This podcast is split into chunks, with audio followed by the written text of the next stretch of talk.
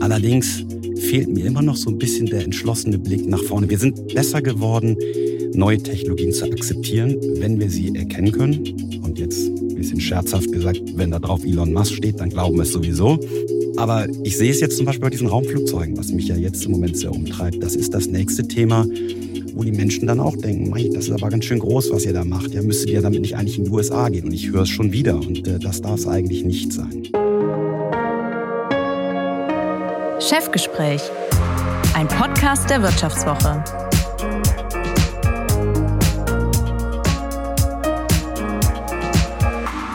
Mein heutiger Gast im Chefgespräch kann etwas von sich sagen, was nur sehr wenige deutsche Unternehmer von sich sagen können.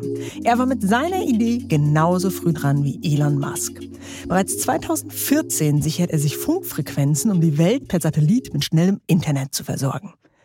Warum heute trotzdem SpaceX, das Weltraumunternehmen von Elon Musk, der größte Betreiber von Satelliten im All ist und nicht seine Firma, nun, darum soll es unter anderem in den nächsten etwa 45 Minuten gehen. Er hat Maschinenbau und Luft- und Raumfahrt in Stuttgart, Braunschweig und im schwedischen Linköping studiert, war bei den Luft- und Raumfahrtkonzernen DASA und EADS in führenden Positionen und zuletzt, also ehe er selbst Unternehmer wurde, als Berater bei Roland Berger. Nun ist er Business Angel bei Polaris und versucht den niedrigen Erdorbit, also alles bis etwa 2000 Kilometer über der Erdoberfläche, als Wirtschaftsraum zu erschließen. Ich will von ihm wissen, ob es nicht gefährlich ist, dass wir in Europa uns in Sachen Satellitenkommunikation auf einen irren Milliardär wie Elon Musk verlassen, wie es sich eigentlich anfühlt, mit einer Idee so früh dran zu sein, dass man in Europa überall für verrückt erklärt wird, aber auch, wie man als Unternehmer mit Rückschlägen umgeht. Was ihn am Weltraum fasziniert und welche irdischen Freuden er gern genießt. Und damit herzlich willkommen, Matthias Spott. Vielen Dank für die Einladung. Herr Spott, Hand aufs Herz. Empfinden Sie Elon Musk-Vergleich eigentlich als Ehre oder eher als ehrenrührig? Tja, da bin ich immer hin und her gerissen. Also auf der einen Seite ist Elon Musk ja schon jemand, der mit den Dingen, die er macht, äh, viele bahnbrechende Wege beschreitet. Und in ähnlichen Themen unterwegs sein zu dürfen, ist natürlich schon auch in gewisser Weise eine Ehre, man hat zur gleichen Zeit vielleicht die gleiche Idee und, und möchte sie genauso umsetzen. Auf der anderen Seite glaube ich eben auch, dass viele Disruptionen, sei es jetzt im Automobilbereich oder auch in der Luft- und Raumfahrt, mehr sind als eben nur diese eine Person, Elon Musk. Und das finde ich dann mitunter auch sehr schade, dass es sich oft nur so sehr auf ihn selbst dann fokussiert und die Vielfalt, die darum entsteht, eigentlich gar nicht mehr gesehen wird. Mhm. Jedenfalls hatten Sie zur gleichen Zeit wie Elon Musk die Idee, ein Satellitennetz aufzubauen, um die Erde mit schnellem Internet zu versorgen. 2014 haben Sie sich dazu in Liechtenstein die nötigen Funkfrequenzen gesichert und waren eben mit der Anmeldung damals zehn Tage schneller als Elon Musk. Wie sind Sie denn überhaupt auf die Idee gekommen? Ja, das ist im Silicon Valley entstanden. Also ich habe ja eine Karriere im weitesten Sinne in der Luft- und Raumfahrtbranche gemacht, mhm. sei es in der Industrie oder auch als äh, Berater, immer aber der Branche treu geblieben und habe dann eine eigene Disruption eigentlich durchgeführt im Jahr 2014, weil Luft- und Raumfahrt zu dem Zeitpunkt in Deutschland und Europa ein sehr eingefahrenes Geschäft war. Und es war nicht mehr das, was mich auch mal fasziniert hat, das zu studieren. Mhm. Und gleichzeitig hörte ich eben und, und bemerkte immer mehr, was im Silicon Valley passiert rund um SpaceX, Reduzierung von Startkosten.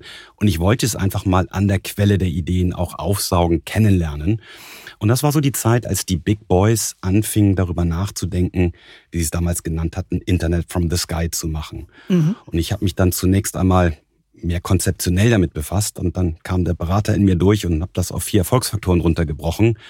Funkfrequenzen auf der einen Seite, auf der anderen Seite Technologien, technische Produkte, die es deutlich günstiger machen, Raumfahrt zu betreiben, als es noch davor möglich war, trotzdem zuverlässig sind und, und hoch mhm. leistungsfähig. Zum Dritten dann auch kommerzielle Geschäftsmodelle zu denken, was für Raumfahrt zu der Zeit ich will nicht sagen völlig neu war, aber Raumfahrt war oft Mittel oder Selbstzweck, nicht Mittel zum Zweck. Und das war mhm. tatsächlich auch etwas Disruptives zu diesem Zeitpunkt. Und last not least braucht es als, als vierten Erfolgsfaktor natürlich die richtigen Partner. Und dann habe ich gesagt, okay, es sind ja nur diese vier Faktoren, probier's doch einfach mal. Sag nicht nur, das müsste man eigentlich mal machen, sondern pack's auch an.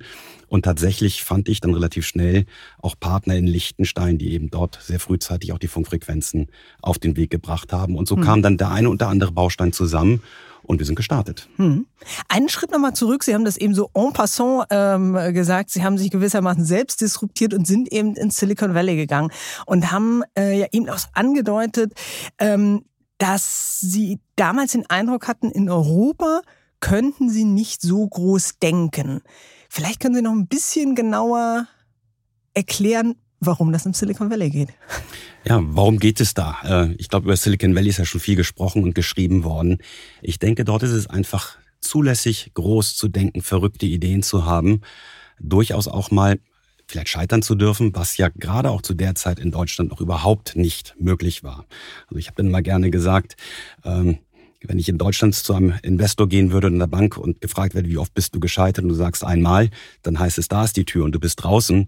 Mhm. Wenn du im Silicon Valley sagst, ich äh, bin noch nie gescheitert, wird dir die Tür gewiesen, weil dort gehört Scheitern mit dazu. Und dieses Großdenken, aber auch Scheitern dürfen, immer wieder aufstehen, neue Dinge auszuprobieren, das ist natürlich ein ganz spezielles Umfeld dort.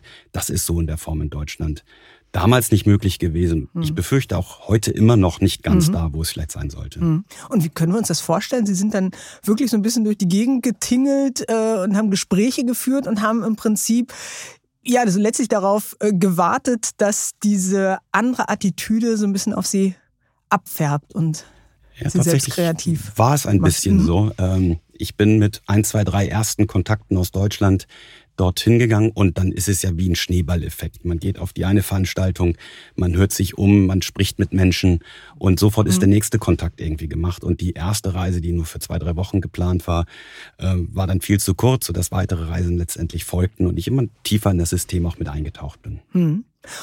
Und wie war es dann, auf den alten Kontinent zurückzukommen? Sie haben mal erzählt, äh, dass Ihre deutschen Kollegen, Geschäftspartner, Investoren Sie dann manchmal so ein bisschen irritiert angeschaut und gefragt haben, was hast du denn geraucht? Ja, genau. Also tatsächlich im übertragenen Sinne. Die direkte Frage habe ich nie bekommen, aber man, merkt, es war äh, auf den Lippen der Menschen. Es war wirklich spannend zu sehen. Ich äh, habe in meinem Netzwerk, das ja auch schon über 20 Jahre zu dem Zeitpunkt gewachsen war in dieser Branche, natürlich zu diesem Zeitpunkt auch viele Gespräche geführt, meine Eindrücke teilen wollen. Aber ich wurde zum Teil wirklich ausgegrenzt. So nach dem Motto, das ist doch viel zu verrückt, das wird sich nie ändern. Hm. Alles Worte, die eigentlich sicher beweisen, dass die Disruption vor der Tür steht. Und es gibt ja diesen alten Spruch, ja, wenn es um Disruption geht, dann wirst du erst ignoriert, dann äh, ausgelacht, dann bekämpft und dann gewinnst du. Und äh, das habe ich im Grunde auch ein Stück weit erleben dürfen. Mhm. Und die Frage, die ich wirklich tatsächlich auch bekommen habe, war, was ist eigentlich, wenn du scheiterst? Mhm. Und äh, ich habe mir dann nur noch angewöhnt, gegen zu fragen, und was ist, wenn ich Erfolg habe? Weil ich möchte nicht über Wahrscheinlichkeiten reden, aber zumindest mal scheitern oder Erfolg haben, war ja irgendwie so etwas wie 50-50 mhm. und äh, deshalb wert auch verfolgt zu werden. Mhm. Nach einer kurzen Unterbrechung geht es gleich weiter. Bleiben Sie dran. Wie steht es um den Standort Deutschland? Wie entwickelt sich der Goldpreis? Wie führe ich in meinem Unternehmen KI ein? Ich bin Horst von Butler, Chefredakteur der Wirtschaftswoche und jeden Tag liefern wir Ihnen Analysen, Kommentare, Reportagen und Hintergründe, damit Sie fundierte Entscheidungen treffen können. Sei es für Ihr Geld, Ihre Immobilien, für Ihre Karriere oder für das eigene Unternehmen. Wir begleiten Sie beim nächsten Schritt und wir denken an den nächsten Schritt. Für unsere journalistische Arbeit wurden wir jetzt sogar mit dem European Publishing Award ausgezeichnet als Magazin des Jahres. Und das wollen wir mit Ihnen feiern. Auf vivo.de slash ausgezeichnet können Sie jetzt drei Monate lang die Vivo zum halben Preis lesen. Also da würde ich ja zuschlagen. Ich freue mich auf Sie ein, eine von den vier Voraussetzungen. Die Frequenzen hatten sie also 2014 und in der Tat war, Sie haben es gerade schon ein bisschen beschrieben, die Investorensuche ziemlich anstrengend, ziemlich mühsam. Die Telekom hat damals abgewunken mit dem Verweis auf die 5G-Netze. Dazu brauchen wir also das, ähm, den Weltraum nicht. Äh, die Autoindustrie, für die ja mit vernetzten äh, Fahrzeugen, die eigentlich rollende Computer inzwischen schon sind, ähm, die hätten eigentlich ein Interesse dran gehabt an solch einem Satelliteninternet, waren aber vor allen Dingen mit, dem, mit der Aufarbeitung des Dieselskandals beschäftigt. Wir erinnern uns kurz nach 2014. Hatten Sie damals den Eindruck, dass die deutschen Unternehmen eben die Dimension von dem, was sie davor hatten, gar nicht richtig erfasst haben? Und wie hat sich das für Sie angefühlt? Ja, mitunter verzweifelnd hat es sich angefühlt, weil mhm natürlich, wenn man so überzeugt ist und auch im Grunde alles auf eine Karte setzt und dieses Thema nach vorne bringen möchte und im Grunde nur Widerstände erntet, äh, mhm. dann ist es sehr frustrierend. Es war sehr schnell klar, dass wir in den USA nicht nach Investoren suchen mussten. Da war ein Elon Musk, ein Richard Branson, ein Mark Zuckerberg mit ähnlichen Themen unterwegs. Da braucht ein Matthias Spott nicht um die Ecke zu kommen. Schade eigentlich. In Europa war es genau so. Mhm. Äh, wir sind äh, natürlich durch die Investorenlandschaft, die ja zu der Zeit noch sehr, sehr dünn aufgestellt war, aber auch durch die Industrie, weil wir immer gesagt haben, Erfolgsfaktor 4, die richtigen strategischen Partnerinvestoren dabei zu haben, eben potenzielle Kunden auch mit an Bord mhm. zu holen mhm. und die natürlich auch ein strategisches Interesse mitbringen. Und ja, so haben wir mit der Automobilindustrie gesprochen, die egal welche automobile Hauptstadt sie in Deutschland nennen wollen, alle das Gleiche gesagt haben. Alle haben sich auf letztendlich die Aussagen gestützt, 5G wird es schon machen. Mhm. Und selbst in einer 5G-Welt, wenn sie denn perfekt wäre, hat der Satellit natürlich immer noch Bedeutung. Und ich muss ein bisschen schmunzeln. In der Vorbereitung auf heute habe ich mir auch nochmal alte Unterlagen angeschaut und auch das mhm. Handelsblatt hat im Januar 2015 geschrieben, das braucht es eigentlich nicht, vielleicht für Entwicklungsländer, aber bestimmt nicht irgendwie in, in etablierten äh, Strukturen. Und äh, das war die allgemeine Haltung dort. Mhm. Jetzt bin ich ja schon fast ein bisschen beruhigt, dass Sie da die Kollegen vom Handelsblatt nur überführt haben äh, mit der mangelnden Visionalität. Ähm, ich hoffe natürlich, dass die Kollegen von der Vivo damals schon die Visionen äh, richtig erfasst haben. Aber vielleicht nochmal da nachgefragt, wie haben Sie sich denn mit all den Rückschlägen weiterhin motiviert, um nach Investoren zu suchen? Und wie haben Sie vielleicht auch das Narrativ angepasst, wenn Sie gesagt haben, okay, die Autoindustrie mir sagt, 5G wird es schon machen. Ähm, welche anderen Argumente ähm, konnten Sie dann da noch ähm, hervorziehen? Also, wo ich immer wieder die Kraft geschöpft habe, weiß ich auch nicht. Also es war so etwas wie eine innere Stimme, die mir gesagt hat, bleib an dem Thema dran. Und zum Glück hatte ich wenige, aber doch sehr, sehr wertvolle Wegbegleiter, die mir immer wieder geholfen haben, diese feine Linie zu finden zwischen was ist Durchhalten und was ist ein totes Pferd reiten. Und mhm. äh, es gab dort aus meinem erweiterten Umfeld wenig ehrliche Stimmen. Ich hatte oft das Gefühl, dass auch dort Menschen dann eher mich davon abbringen wollten, weil sie vielleicht sich selber auch nicht hinterfragen wollten. Und diese ein, zwei wichtigen Wegbegleiter, das war für mich schon ein, ein ganz wichtiger Punkt, auch immer wieder weiterzumachen, an dem Thema dran zu bleiben. Und von dem Narrativ her war von Anfang an eigentlich relativ klar, und ich habe versucht, das immer weiter zu schärfen, dass wenn wir einen europäischen Weg gehen, anders als die nordamerikanischen Konstellationen, mhm. nicht auf die anderen 50 Prozent der Weltbevölkerung schielen, wo die Amerikaner ein Interesse hatten, ihre Geschäftsmodelle auszurollen. Wenn ich an Google bin, möchte ich die fehlenden 50 Prozent der Weltbevölkerung in meine Systeme holen, mhm. habe ich gesagt, als Europäer in einer Industrie 4.0, wo ich Vernetzung überall mhm. haben möchte, möchte ich eigentlich die anderen 80 Prozent der Weltoberfläche erschließen. Und ich habe das ganze System von der gesamten Konzeption her und auch im Narrativ immer komplementär zu terrestrischen Lösungen gesehen. Und so mhm. ist es mhm. auch noch heute und mhm. mehr denn je wird das auch deutlich. Mhm. Also als Ergänzung und nicht als großer Feind. Das ist vielleicht ja auch so ein Unterschied zu den Silicon Valley Boys, die Sie gerade beschrieben haben, die ja eigentlich immer sagen, alle anderen machen Quatsch und ich habe die einzig wahre äh, Technologie. Also schon einen sehr partnerschaftlichen Ansatz, den Sie da eigentlich gesucht haben. Unbedingt. Also das äh, ist mein Naturell, so voranzugehen. Aber ich glaube, es liegt uns Europäern eben auch äh, gut daran, so voranzugehen. Dann können wir ja auch eben einen Unterschied machen, wenn wir nicht den mhm. Alleinherrschungsanspruch irgendwo haben, sondern wirklich sagen, wir machen es geballt zusammen mit all den Interessen irgendwo eingebunden. Mhm. Und glauben Sie, Sie haben eben auch so en passant gesagt, ähm, nach amerikanischen Investoren brauchten Sie gar nicht schauen, weil die waren mit Elon Musk schon gut bedient. Hatten Sie denn damals das Gefühl, dass Sie Investoren in Europa gefunden hätten, wenn Sie nicht Matthias Spott, sondern Elon Musk gewesen wären? Oder haben die einfach generell die Sache nicht kapiert? Jetzt muss ich ein bisschen zurückdenken, ob Elon Musk damals schon den Stellenwert in mhm. Europa mhm im Raumfahrtbereich hatte, dass man ihm nur des Namens wegen schon Geld dafür gegeben hätte. Mhm. Ich glaube, es war noch nicht ganz so. Heute war es tatsächlich dann so, oder auch jetzt im Laufe mhm. der Jahre, äh, wenn sie Elon heißen, bekommen sie Gehör. Wie ich hörte, auch im politischen Berlin ganz lange und bis zum Schluss eigentlich, Herr Spott, Sie müssen noch verstehen, Sie haben uns damals doch nur PowerPoints gezeigt. Und äh, so fängt's halt an. Und äh, mhm. da war gar keine Offenheit dafür, dass ein Startup so ein großes Thema machen kann. Startups waren ja in der Zeit 14, 15, noch 16 noch eher dann andere, vielleicht kleinere Themen. Mhm. Hier reden wir ja wirklich über ein, ein weltumspannendes mhm. Thema. Mhm. Und das war den allermeisten, auch wo ich gepitcht habe, dann schon sehr, sehr groß. Ich erinnere mich an eine Konferenz, wo äh, ich in einem Pitch-Finale dann war, als einer von fünf. Und vorher waren die ganzen Reden dann von Investoren und wir müssen in Deutschland größer denken und tolle Ideen aufbringen. Und ich stand dann als letzter dort und habe präsentiert und sah in die Gesichter dieser Menschen und merkte dann ein, ein, ein Erschrecken durch das die Gesichter gehen. Und ist auch völlig klar, so bloß nicht so groß. Also das meinten wir jetzt auch mhm, nicht. Und, mhm. äh, das wird dann doch ein bisschen zu teuer. Ja, genau. Mhm. genau. Mhm. Schade. Sie haben dann äh, 2015 aber sogar mal bei SpaceX, also bei Elon Musk, angeklopft, um eine Partnerschaft auszuloten. Haben Sie Elon Musk damals auch persönlich getroffen? Nein, ihn habe ich nicht getroffen. Seine Nummer zwei, die Gwen Shotwell, habe ich getroffen. Mhm.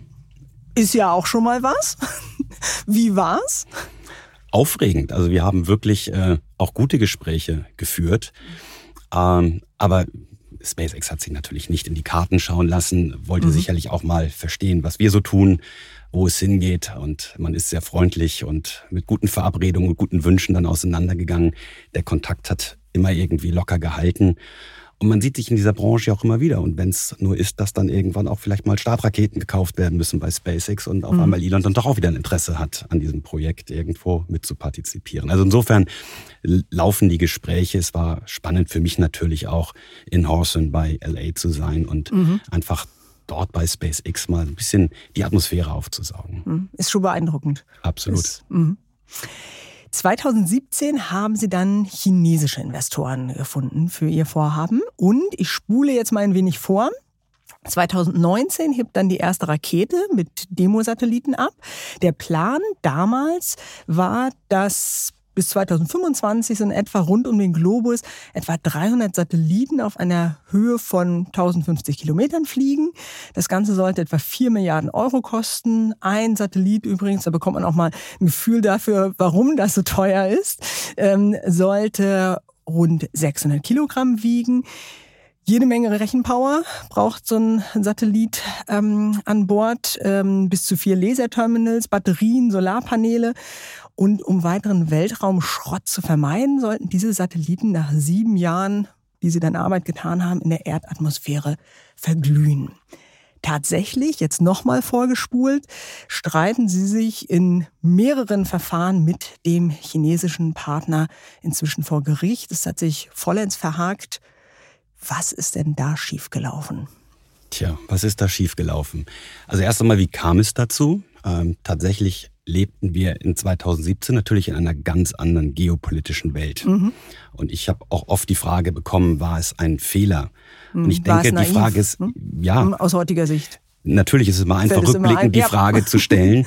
Äh, wie gesagt, wir lebten in einer ganz anderen Zeit. Mhm. Das war die Zeit, wo Regierungsflieger voll mit Wirtschaftsvertretern nach China geflogen sind, um Geschäft wirklich voranzutreiben. Und noch heute sind ja große, namhafte deutsche Unternehmen signifikant in China engagiert.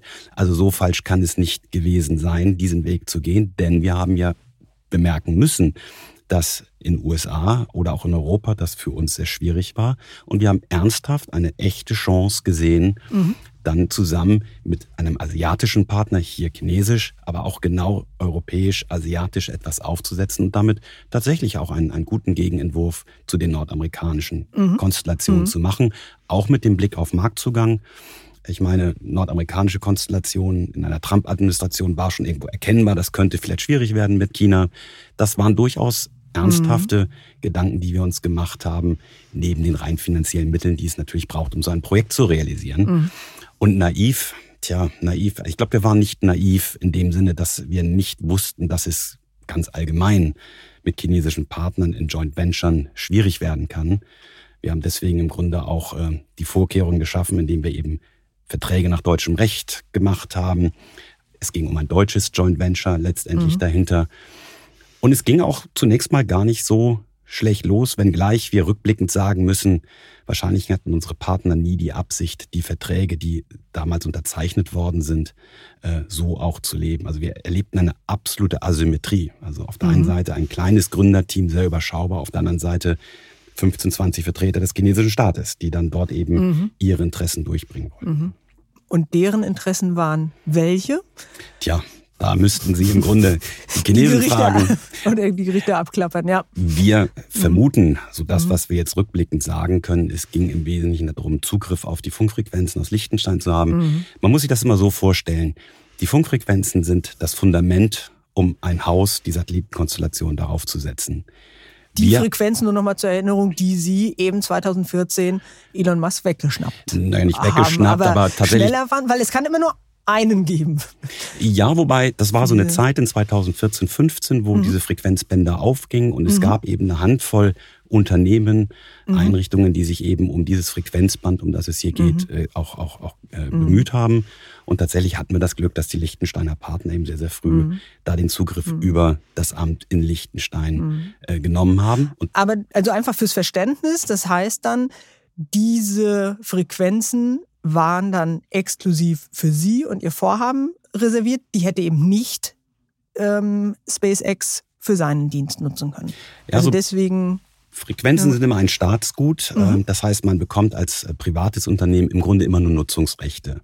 Aber Frequenzen sind kein handelbares Gut in dem Sinne, mhm. sondern man bewirbt sich darum, immer zusammen auch mit einem technisch-kommerziell-regulatorischen Konzept. Mhm das eben sagt, wie nutzen wir eigentlich diese Funkfrequenzen, weil jeder Staat äh, bemüht ist, dass natürlich mit den Frequenzen jetzt auch kein Schindluder getrieben wird. Mhm. Das ist das ureigenste Interesse ja. dahinter.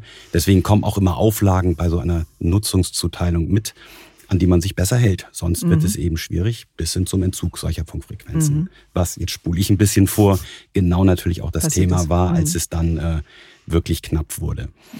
Aber nochmal zurück zu diesem Bild mit dem Fundament und dem Haus mhm. da drauf. Also das Fundament war auf der einen Seite über Liechtenstein gesichert. Zum anderen hatten wir als, als Gründungsunternehmen ähm, das technisch-kommerziell-regulatorische Konzept in der Tasche. Um das Haus zu bauen, braucht es natürlich jetzt starke Partner.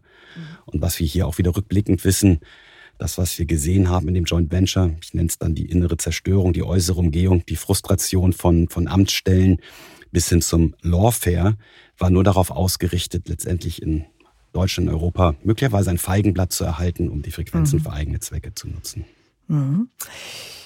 Ehe wir etwas genauer darüber sprechen, wie diese Geschichte dann weitergegangen ist oder wie sich eigentlich die Lage jetzt mit einer geopolitisch ganz anderen Lage darstellt und was es eigentlich bedeutet, dass Europa, Ironie der Geschichte, nun vor allen Dingen von Elon Musk abhängt, ähm, wenn es um die Satellitenkommunikation geht, würde ich ganz gern eine kleine Lockerungsübung mit Ihnen machen zur Halbzeit. Ich beginne jeweils einen Satz und Sie vollenden ihn kurz und knapp und natürlich voll und ganz ehrlich. An meinen ersten Besuch im Planetarium erinnere ich mich. Kaum. Als ich ein Kind war, da waren Astronauten für mich. Etwas ganz Faszinierendes. Im Astronomieunterricht in der Schule habe ich sehr aufgepasst. Fürs Studium, das führte dann dazu, fürs Studium der Luft- und Raumfahrttechnik habe ich mich eingeschrieben, weil ich so sehr überzeugt war, dass ich Luft- und Raumfahrttechnik studieren möchte und deshalb auch als Norddeutscher direkt nach Stuttgart gegangen bin, wo man Luft- und Raumfahrttechnik gleich im Grundstudium studieren kann und nicht erst als Vertiefung von Maschinenbau. Das ist, wie ich sagen kann, als jemand, der im Norden aufgewachsen ist, das ist echter Einsatz. Wenn ich heute mal in einer klaren Nacht in den Sternenhimmel schaue, dann sehe ich mit viel Glück vielleicht Starlink-Satelliten und äh, freue mich und ärgere mich zugleich.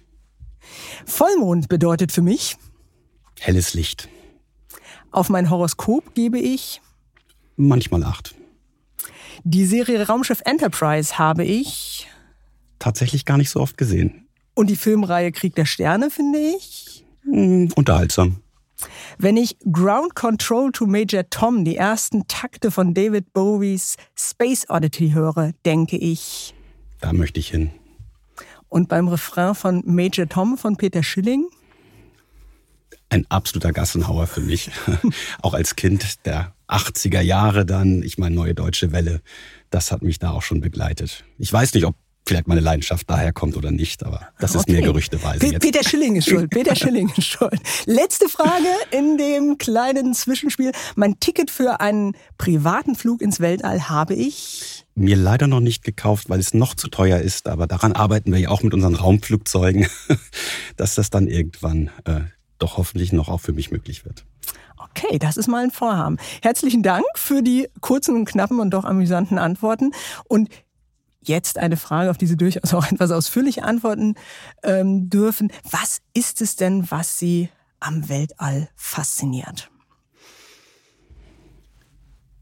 Das ist ganz spannend. Ähm, Es ist eigentlich weniger diese rein wissenschaftliche Seite dahinter. Deswegen hatte ich auch bei diesen kurzen Fragen der Lockerungsübung mit Astronomie und Planetarium, ich finde das schon sehr faszinierend.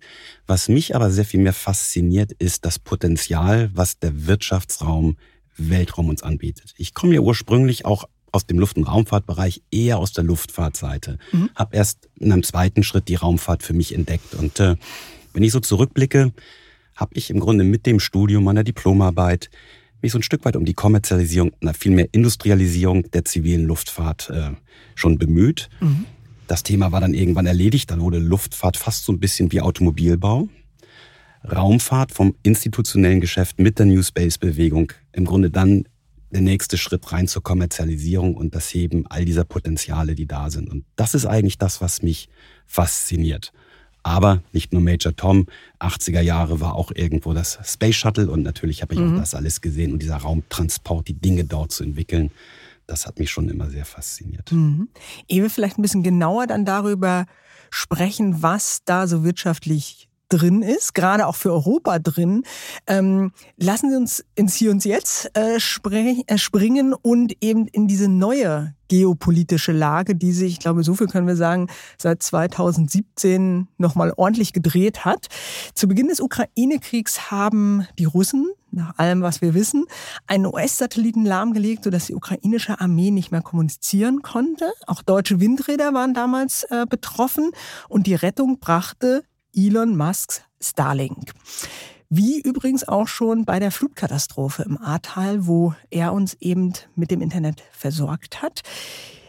Denn Elon Musk hat damals, nachdem Sie ihm in Liechtenstein zuvorgekommen waren, Funklizenzen in Norwegen erworben und sein großer Vorteil war eben, ist eben, er hatte auch eigene Raketen, um die Satelliten ins All zu bringen. Was er eben dann 2018 macht, die Grundlage für Starlink. Europa hingegen hat kein eigenes Satellitennetz und wir haben auch keine eigenen Raketen, um die Satelliten ins All zu bringen. Bis zum Krieg in der Ukraine waren wir von den russischen Soyuz-Raketen abhängig. Und nun verlassen wir uns eben auf die Falcon 9 von SpaceX.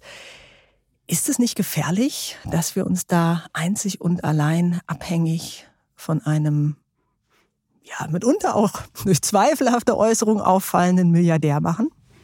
Ich denke schon, dass wir da aufpassen müssen. Ähm, wie gesagt, ich glaube, das Lebenswerk von Elon Musk ist nicht hoch genug anzurechnen, wie er eben Impulse setzt, Dinge macht und damit ganze Branchen verändert. Ich weiß nicht, wie lange es gedauert hätte, bis die Autoindustrie aufgewacht wäre, um Elektromobilität wirklich groß zu machen.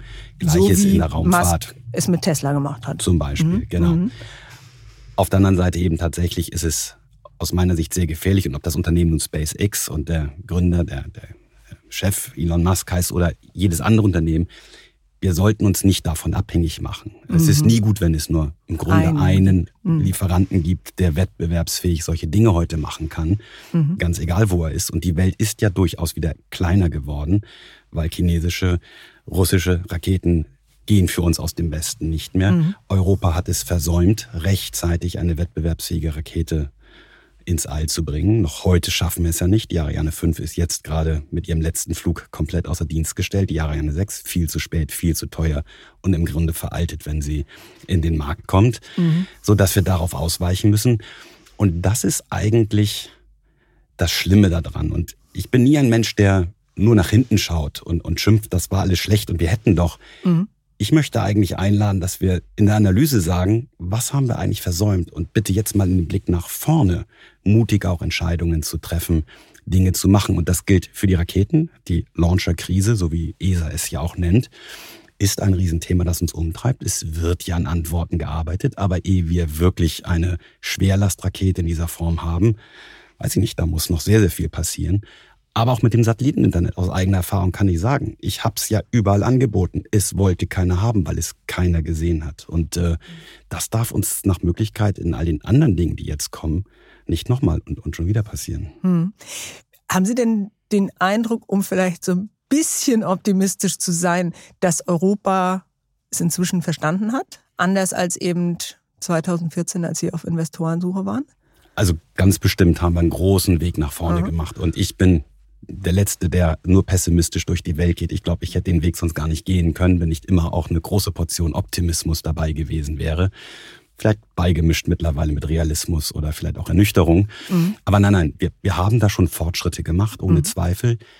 Allerdings fehlt mir immer noch so ein bisschen der entschlossene Blick nach vorne. Wir sind besser geworden, neue Technologien zu akzeptieren, wenn wir sie erkennen können.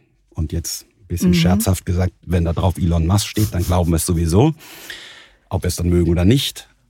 Aber ich sehe es jetzt zum Beispiel bei diesen Raumflugzeugen, was mich ja jetzt im Moment sehr mhm. umtreibt. Mhm. Das ist das nächste Thema, wo die Menschen dann auch denken, Mei, das ist aber ganz schön groß, was ihr da macht. Ja, müsstet ihr damit nicht eigentlich in die USA gehen? Und ich höre es schon wieder und äh, das darf es mhm. eigentlich nicht sein. Sie sind eben jetzt als Business Angel tätig ähm, bei Polaris, ein Unternehmen aus Bremen, das den ersten Demoflug für seinen Mikrolauncher auch im vergangenen November auf Usedom absolviert hat. Also immerhin können Sie jetzt häufiger mal wieder in den Norden reisen und müssen nicht in Stuttgart äh, rumhocken. Ähm, aber äh, das nur als äh, Nebenbemerkung. Was macht denn Polaris anders? Also beschreiben Sie uns mal ein bisschen genauer, was die innovative Idee ist, die vielleicht noch nicht jeder in Europa so richtig verstanden hat. Also zum einen, wie bin ich überhaupt jetzt in die Rolle des Business Angel gekommen, beziehungsweise habe ich sie mir auch bewusst gesucht. In dem Maße, wie ich jetzt im, Zuge der Neuaufstellung unseres Satellitenprojektes aus den operativen Themen komplett ausgeschieden bin, mhm. habe ich mich halt mal hingesetzt und gesagt, was kommt eigentlich als nächstes in der New Space-Bewegung? Mhm. Ähm, ich sage dann landläufig Beyond Microlaunchers and Satellite Satellite Constellations. Mhm. Von dem einen, den Microlauncher gibt schon ganz viele. Satellite Constellations habe ich schon gemacht. Also wo ist jetzt eigentlich meine Begeisterung? Where the next? Exakt. Ja. Und da passiert eben eine ganze Menge. Und das ist eben, vielleicht vertiefen wir das gleich noch, dieser Wirtschaftsraum, der im Low Earth Orbit entsteht. wenn man sich das mal anguckt, dann werden wir dort irgendwann ein Transportmittel brauchen, so wie wir es von der Erde her kennen. Raketen sind im Grunde eine Technologie 70, 80 Jahre alt. Ähm, natürlich deutlich optimiert. Raketen sind kleiner und größer geworden. Sie sind wiederverwendbar, teilweise wiederverwendbar geworden. Das ist alles großartig, aber es ist immer noch eine Einbahnstraße im Wesentlichen ins Weltall. Aber in dem Maße, wo ich einen Wirtschaftsraum da oben entwickle, mit Raumstationen, Produktionsfähigkeiten, Menschen, möchte ich ein Transportmittel haben, das mich dorthin fliegt, vielleicht innerhalb des Wirtschaftsraums selbst Verbindung herstellt und dann auch wieder auf die Erde zurückfliegt. Und insofern sind für mich Raumflugzeuge die nächste technologische S-Kurve. Das ist so ein bisschen wie beim Verbrenner und beim Elektromotor. Im Verbrenner ist immer noch ganz viel Potenzial, ohne Frage, aber irgendwann beschreite ich halt diese neue S-Kurve. Und das macht Polaris tatsächlich in einer einzigartigen Art und Weise. Und als ich eben ja fast durch Zufall auf dieses Unternehmen aufmerksam geworden bin, war ich sofort Feuer und Flamme sehr mhm. begeistert, weil zum einen der Gründer, der Alexander Kopp, äh, sich abstützt auf 20, 30 Jahre alte Arbeiten aus dem ESA-Umfeld und anderen institutionellen Organisationen in Europa, die es aber auch aus politischem Willen heraus nicht geschafft haben, daraus ein marktreifes Produkt zu machen. Plus wir haben jetzt natürlich auch im Bereich äh, Materialwissenschaft und Fertigungsverfahren mehr Möglichkeiten, auch grenzwertig Materialien, Produkte, Technologien auch in den Markt zu führen. Beispielsweise durch 3D-Druck, nehme ich mal an. Genau. Ähm, Exakt. Was? Triebwerke zum Beispiel sind genau. da ein kritisches Thema. Mhm. Und wenn ich dort im 3D-Druck gewisse äh, Konstruktionen jetzt machen kann, was vielleicht vor 10, 20 Jahren so noch nicht möglich war, ist das natürlich etwas, was dem Ganzen jetzt hilft. Weil die Geräte leichter sind. Weil sie leichter sind und überhaupt erst in diesen Grenzbereich auch hinein können, leistungsfähig zu sein. Also von der, Konstru von der reinen Konstruktion. Exakt, mhm. mhm. exakt. Ähm, und was mich darüber hinaus noch begeistert hat, war der ganze Ansatz. Und es ist ganz spannend. Wir hatten jetzt gerade jüngst äh, einen sehr, sehr engen Austausch auch mit äh, amerikanischen äh, Spielern in diesem Umfeld. Und die haben eigentlich fast schon in erschreckender Art und Weise den eher deutsch-europäischen Weg vielleicht genommen. Die wollten gleich zu dem ganz großen Ziel greifen und machten viele Grundlagenentwicklungen, wollten sich dahin bewegen. Während Polaris von Anbeginn an ich sage auch wegen knapper finanzieller Mittel, mhm. zunächst einmal einen absoluten Minimal Viable Product Ansatz gefahren ist. Das, was ja auszeichnet, kleine inkrementelle Verbesserungen zu machen, mhm. aber immer wieder zu demonstrieren, zu fliegen in dem Fall, Erfahrung zu sammeln, jedes Mal die Grenzen ein bisschen weiter verschieben. Und ähm, den Flieger, den Sie da jetzt äh, angesprochen haben, im November letzten Jahres auf Usedom, das war der dritte Demonstrator bereits. Mhm. Und der nächste ist schon in Entwicklung im Bau. Mhm. Dann beflügeln Sie doch noch mal so ein bisschen die Fantasie unserer Zuhörer und Zuhörerinnen. Wie sieht dann dieser Wirtschaftsraum im Orbit aus? Also was findet da statt? Ich glaube, dass da eine Versorgungsstation oder ein Funkmast, sage ich jetzt mal, herumschwirbt und uns mit schnellem Internet versorgt, das können die Leute sich inzwischen vorstellen. Aber was sind so Sachen, die wir da in 15, 20 Jahren sehen?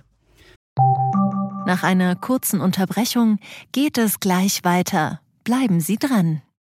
Bist du auf der Suche nach Inspiration und Netzwerkmöglichkeiten? Dann ist das Summer Camp der Handelsblatt Media Group genau das Richtige für dich. Treffe über 800 EntscheiderInnen, nimm an interaktiven Workshops teil und werde Teil der einzigartigen Camp Community. Wir wollen gemeinsam mit dir die Zukunft unserer Wirtschaft gestalten und aktuelle Herausforderungen angehen. Erfahre mehr und sichere dir noch heute dein Ticket auf hmg-summercamp.de. Und es beginnt ja im Grunde auch mit der Frage schon einmal, warum muss ich das eigentlich machen? Habe ich nicht genug Herausforderungen schon auf der Erde, um die ich mich erstmal kümmern sollte, bevor ich jetzt schon wieder woanders hingehe? Und da muss ich auch ganz klar sagen, auch in Abgrenzung zu Elon Musk, der ja jetzt ein bisschen vereinfacht gesagt all das macht, um die Erde zu verlassen. Mhm. Und auf den Mars schon, zu siedeln, ja. Weil er sie vielleicht schon aufgegeben hat, sage ich, nein, nein, ja. also so weit denke ich gar nicht, sondern mhm. ich möchte eigentlich schauen, dass wir den Weltraum auch so nutzen. Und da kommt der europäische Ansatz auch wieder ganz gut rein. Nachhaltig, damit er die Erde zu einem besseren Ort auch macht. Mhm. Und äh, das klingt auf der einen Seite jetzt vielleicht so hochtrabend, auf der anderen Seite passiert das ja heute schon. Wenn wir an Erdbeobachtung denken, ähm, da passiert so viel und ohne die Erkenntnis aus dem Weltall könnten wir kein Lagebild haben, um letztendlich auch gegen Klimawandel, mhm. Umweltkatastrophen ähm, auch anzugehen. Kommunikation hatten wir schon angesprochen auch wenn sich das nicht jeder jeden Tag aufs Neue wieder irgendwo bewusst macht, aber unsere Navigation mit dem Smartphone, unsere Telefonie, all das würde überhaupt nicht funktionieren, wenn wir das Weltall nicht hätten. Manchmal frage ich mich, ob es nicht zumindest in einer Simulation mal ganz sinnvoll wäre, so einen Non-Space Day auszurufen, wo ja. wir alles gedanklich mhm. abschalten mhm. und feststellen werden, auf der Erde wird eigentlich nichts mehr funktionieren. Ähm, aber das ist das, was ich jetzt mal als erste Stufe bezeichne das, was danach kommen wird, und das naheliegendste sind Raumstationen. Ich meine, die ISS, die internationale Raumstation, die heute ja von vielen Staaten betrieben wird, kommt so langsam an ihr Lebenszeitende. Und es gibt dort viele kommerzielle Ansätze, jetzt äh, neue Raumstationen privatwirtschaftlich aufzubauen. Natürlich aus China kommt es eher staatsgetrieben, aber aus dem Westen, Amerika, wird es privatwirtschaftlich gemacht werden. Warum macht man das? Natürlich nicht, um nur Touristen dorthin zu bringen. Das ist sicherlich auch ein kleiner Bereich, aber es ist letztendlich auch dazu da, um da oben Strukturen zu schaffen, ähm, in denen ich Dinge in äh, der Schwerelosigkeit herstelle. Neue Materialien, ähm, biomedizinische Dinge, künstliche Organe züchte. Alles das, was vielleicht auf der Erde mit der Schwerkraft nicht funktioniert, aber dort möglich wird. Und gleichzeitig schaffe ich da oben ein immer mehr selbsterhaltendes System. Es wird daran gearbeitet, Rohstoffe da oben zu gewinnen, diese weiter zu verarbeiten, im 3D-Druck äh, zu Strukturen zu bringen, diese dann auch vor Ort zu warten und äh, große vernetzte Systeme zu machen. Und das sind so die Dinge, die heute schon passieren. Das sind heute noch einzelne Puzzlestücke, die dann sicherlich noch zusammengefügt werden müssen. Aber sie sind da. Und ich komme gerade von einer Reise wieder in die USA. Diesmal Los Angeles eher, weil das so ein bisschen das neue Zentrum der New Space-Bewegung mhm. ist. Und über all die Dinge, über die wir hier so nachdenken, eigentlich müsste man mal, das wird dort schon gemacht, seit drei Jahren, seit vier Jahren, seit fünf Jahren. Also da kommt bereits die nächste Welle schon wieder auf uns zu. Und das ist genau das, wo ich uns auch alle gerne mitnehmen möchte. Mhm. Lasst uns drüber nachdenken, da werden jetzt die Claims abgesteckt. Und wollen wir uns eigentlich auf den nächsten Rohstoffpartner im Weltall verlassen, der nicht wir selber sind oder wo wir nicht selber einen Zugriff drauf haben? Das sind so die Fragen, die sich jetzt stellen sollten. Mhm. Um diese Ideen umzusetzen, braucht es ein gutes Team. Sie haben es eben auch schon angerissen und dazu passt eine Frage unseres Gasts aus dem vergangenen Chefgespräch, Kai Schiefelbein, Chef von Stiebel Eltron, dem Spezialisten für Heiz- und Warmwassertechnik. Genauer gesagt sind es eigentlich sogar drei Fragen, die er für Sie hat und die spielen wir an dieser Stelle einmal ein. Ja, für das, was er tut, braucht er Hochleistungsteams. Ähm, das dürfte relativ eindeutig sein. Und weil ich auch Hochleistungsteams brauche, würde es mich sehr freuen, wenn er uns erklären könnte, wie er die Leute für Hochleistungsteams findet, wie er diese Teams so zusammensetzt, dass die Leute, die das Potenzial dafür haben, auch wirklich Höchstleistung bringen können und wie er solche Teams führt. Das sind alles sehr, sehr gute Fragen. Ähm, wobei man natürlich sagen muss, in einer Startup-Situation habe ich natürlich eine etwas andere Ausgangslage als in etablierten Unternehmen. Ähm, zum einen leichter, zum anderen schwieriger. Schwieriger deshalb, weil ich natürlich noch keine Marke habe. Ich habe keinen Namen, ich habe kein Produkt, ich habe keine Kunden, ich habe vielleicht nicht mal ausreichend Finanzmittel. Hm, Sie sind nicht der Elon Musk. Genau. Ähm, leichter deshalb, weil Sie fangen dann an, die ersten Mitstreiter, die Ihnen im Grunde folgen, zu suchen aus dem persönlichen Netzwerk wenn sie dann schon die nächste Stufe irgendwo an, beschreiten, vielleicht mit gezieltem Headhunting, um ganz bewusst auch Menschen auszuwählen, um dann möglichst diverse Teams. Also ich denke, das ist so ein bisschen schon auf die zweite Frage noch gezielt. Wie setze ich solche Teams zusammen? Worauf achte ich? Und es kann eigentlich gar nicht divers genug sein. Äh, in allen Dimensionen. Und ähm, das Führen ist im Grunde auch im Anfang erstmal relativ einfach, weil sie müssen schon aufpassen, dass die Leute, die sie sich reinholen, den richtigen Mindset haben, wissen, was sie tun, worauf sie sich einlassen. Aber dann sind natürlich Menschen, die bereit sind, ein Startup zu gehen, vielleicht auch zunächst einmal mit einem geringeren Gehalt, bestimmt nie einem Dienstwagen oder sonstigen äh, Statussymbolen mhm. zu kommen, die ja immer weniger Bedeutung auch haben. Aber ähm, diese Menschen sind sehr intrinsisch motiviert. Ähm, das heißt, die Herausforderung beim Führen ist hier eigentlich immer wieder die gemeinsame Vision auch zu erarbeiten, zu schärfen. Und ähm, als Gründer hat man ja auch nicht immer jetzt jedes Detail irgendwo schon im Blick, sondern genau dafür braucht es ja die Spezialisten. Mhm. Aber immer für diesen Rahmen setzen, wo bewegen wir uns eigentlich hin? Gleichzeitig Kurs halten, auf der anderen Seite aber flexibel genug sein, eben auf diese Ideen, die dann auch aus den Teams herauskommen, zu hören. So kann es dann funktionieren. Und ganz wichtig, auch ein Startup hat noch keine Unternehmenskultur. Auch die muss geprägt werden. Auch da ist es wichtig, gleich aufzupassen, dass äh, die Teams so funktionieren, dass daraus eine Kultur entsteht, so wie man sie vielleicht auch haben möchte. Hm.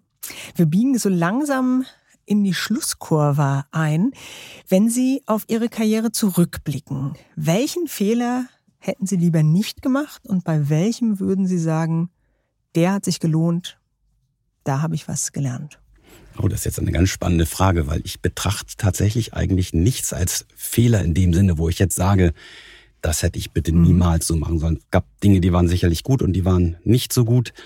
Ähm, aber ich habe aus allen Stationen irgendwie was mitgenommen. Und mhm. irgendwie, auch wenn ich jetzt so zurückschaue, war das alles irgendwie eine Vorbereitung auf das, was ich jetzt mache. Meine Karriere war eigentlich geprägt durch ähm, viel antizyklisches Handeln. Ähm, mutige Entscheidungen, immer wieder Kurskorrekturen und ähm, durchhalten. Und das waren eher so die Attribute, die ich mitgenommen habe, ohne jetzt vielleicht den einen Fehler oder mhm. den einen ganz besonders richtigen Punkt jetzt äh, benennen zu können. Mhm. Dann letzte Frage. Auf welche irdischen Freuden freuen Sie sich denn? Welche genießen Sie? Was machen Sie, wenn Sie sich etwas gönnen? Dann bin ich gerne draußen, bewege mich und draußen heißt für mich, vor allen Dingen, wenn die Saison es zulässt, auf dem Wasser. Ich, ich bin leidenschaftlicher Segler und äh, das mache ich äh, seit meinen Kindheitstagen als Norddeutscher in Kiel, auf Kiel gelegt, in Husum aufgewachsen. Äh, das habe ich von Anbeginn an irgendwie gemacht und das ist tatsächlich etwas, wo ich äh, mich komplett dann neu motivieren und auch abschöpfen kann. Hm. Konnten Sie in Stuttgart vermutlich nicht so sehr, aber jetzt von München aus geht es dann zumindest mal auf den Starnberger See oder zum Beispiel. Das Mittelmeer ist nicht so weit und äh, das sind dann schon genau die Möglichkeiten, die ich mir suche. Und im Winter, wenn ich dann nicht segeln gehen kann, dann vielleicht Seekarten lesen, Turnführer und so mal vielleicht die nächste Sommerreise vorbereiten. Okay, sehr schön. Ganz zum Schluss, lieber Herr Spott, haben Sie die Gelegenheit, eine Frage zu stellen. Denn im nächsten Podcast wird Rebecca Steinhage zu Gast sein, die im Vorstand von Miele die Themen Personal und Nachhaltigkeit verantwortet. Was möchten Sie denn von ihr gern wissen? Ja, liebe Frau Steinhage, dass ich überzeugt bin von äh, New Space, äh, dem Potenzial des Wirtschaftsraums Weltraum, ist hoffentlich deutlich geworden. Aber auch McKinsey sagt ja unter anderem, dass äh, jedes Unternehmen eine Space-Strategie braucht. Und so möchte ich gerne von Ihnen wissen, was ist denn auf der Raumfahrtagenda von Miele? Spannende Frage. Ähm, vielleicht ähm, haben wir dann irgendeine Miele Spülmaschine oder Waschmaschine irgendwann auf der ISS Wer stehen. weiß, wenn Menschen da oben sind, braucht es äh, saubere Wäsche, sauberes Geschirr. Genau, das wäre natürlich ein absoluter Clou, wenn wir das Oder im nächsten Chefgespräch ja. rausfinden. Wunderbar, ganz, ganz herzlichen Dank, Herr Spott. Herzlichen Dank für die Gelegenheit. Hat mich sehr gefreut. Haben Sie Fragen an unsere Gäste im Chefgespräch oder vielleicht eine Idee, wen wir unbedingt mal einladen sollten? Dann schreiben Sie uns an chefgespräch.vivo.de. Diese Adresse können Sie übrigens auch nutzen, wenn Sie uns Feedback schicken wollen. Schreiben Sie uns, was Ihnen gefällt und was nicht ganz so sehr, denn natürlich möchten wir immer besser werden. Und schauen Sie auch mal in die Show Notes. Für treue Hörer und Hörerinnen des Podcasts haben wir ein paar Angebote, damit Sie die Wirtschaftswoche digital wie auch gedruckt etwas günstiger lesen können. Zum Beispiel unsere aktuelle Titelgeschichte. Dafür hat unser Chefreporter Volkert Herr Haseborg mit ein paar Kollegen geheime Dokumente eingesehen und zeichnet nach, wie eine Allianz der mächtigsten Finanzakteure der Welt die Ukraine wieder aufbauen und neu erfinden will. BlackRock, der größte Vermögensverwalter der Welt, und JP Morgan, die größte Investmentbank der Welt, arbeiten an einem Wiederaufbaufonds, der Kapitalanleger dazu bringen soll, Hunderte von Milliarden im zerstörten Land anzulegen. Eine Geschichte über Visionen und historische Vorbilder, die Sie nicht verpassen sollten.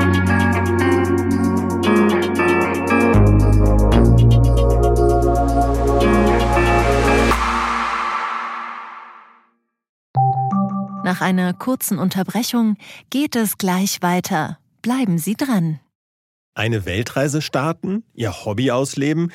Finanzielle Unabhängigkeit muss kein Traum bleiben. In der neuen Vivo Coach Masterclass erfahren Sie, wie Sie das Vermögen dafür aufbauen und es einsetzen. Kurzweilige Videos, spannende Inhalte, konkret umsetzbare Empfehlungen. Entdecken Sie das neue kostenlose Video-Learning-Format exklusiv für Abonnentinnen und Abonnenten der Wirtschaftswoche. Jetzt unter vivo.de slash coach slash masterclass. Vivo Coach. Wissen, das sich auszahlt.